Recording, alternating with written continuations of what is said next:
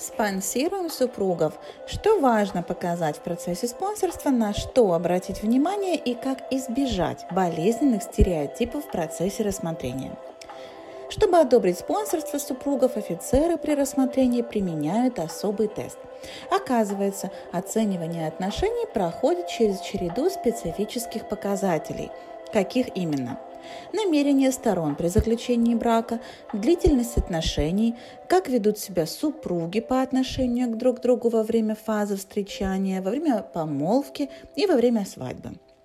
Развитие событий, которые способствовали регистрации брака, насколько хорошо супруги узнали друг друга перед заключением брака, уровень частоты общения между супругами, уровень финансового обеспечения и взаимопомощи, понимание и разделение ответственности за ведение общего хозяйства и заботы о детях, если таковые имеются. Уровень вовлеченности в социальную жизнь родственников со стороны обоих супругов. Уровень знания повседневной жизни друг друга, знания привычек, режима питания, религиозных верований и уклада семейной жизни. Но а что же делать, если брак договорной? Все мы знаем, что в некоторых культурах нормально договариваться о заключении брака, не зная даже друг друга лично.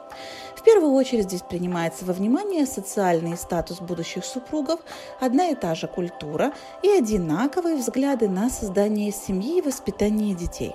Что же делать, если этих отношений нет, но брак заключен. Спонсировать невозможно? Неправда. В недавнем решении суда была вынесена поправка в закон, что пункт о романтических отношениях может отсутствовать в пакете на спонсорство, если в культуре аппликанта такие виды брака полностью нормальны. Также Обратите особое внимание на повторный брак между уже ранее будучи женатыми супругами. В этих случаях высока вероятность, что офицер подумает, что брак заключен с целью получения иммиграционного статуса. И несмотря на наличие общих детей, и это бывает очень часто, а вследствие и общих интересов, эти пакеты сложнее, чем стандартные. Если вам нужна консультация по иммиграции или по спонсированию супруга, в частности, пожалуйста, отправьте нам имейл на info Оставайтесь со мной, я буду дальше держать вас в курсе полезной информации в области иммиграции. С уважением, Александра Мельникова, лицензированный канадский консультант по иммиграции.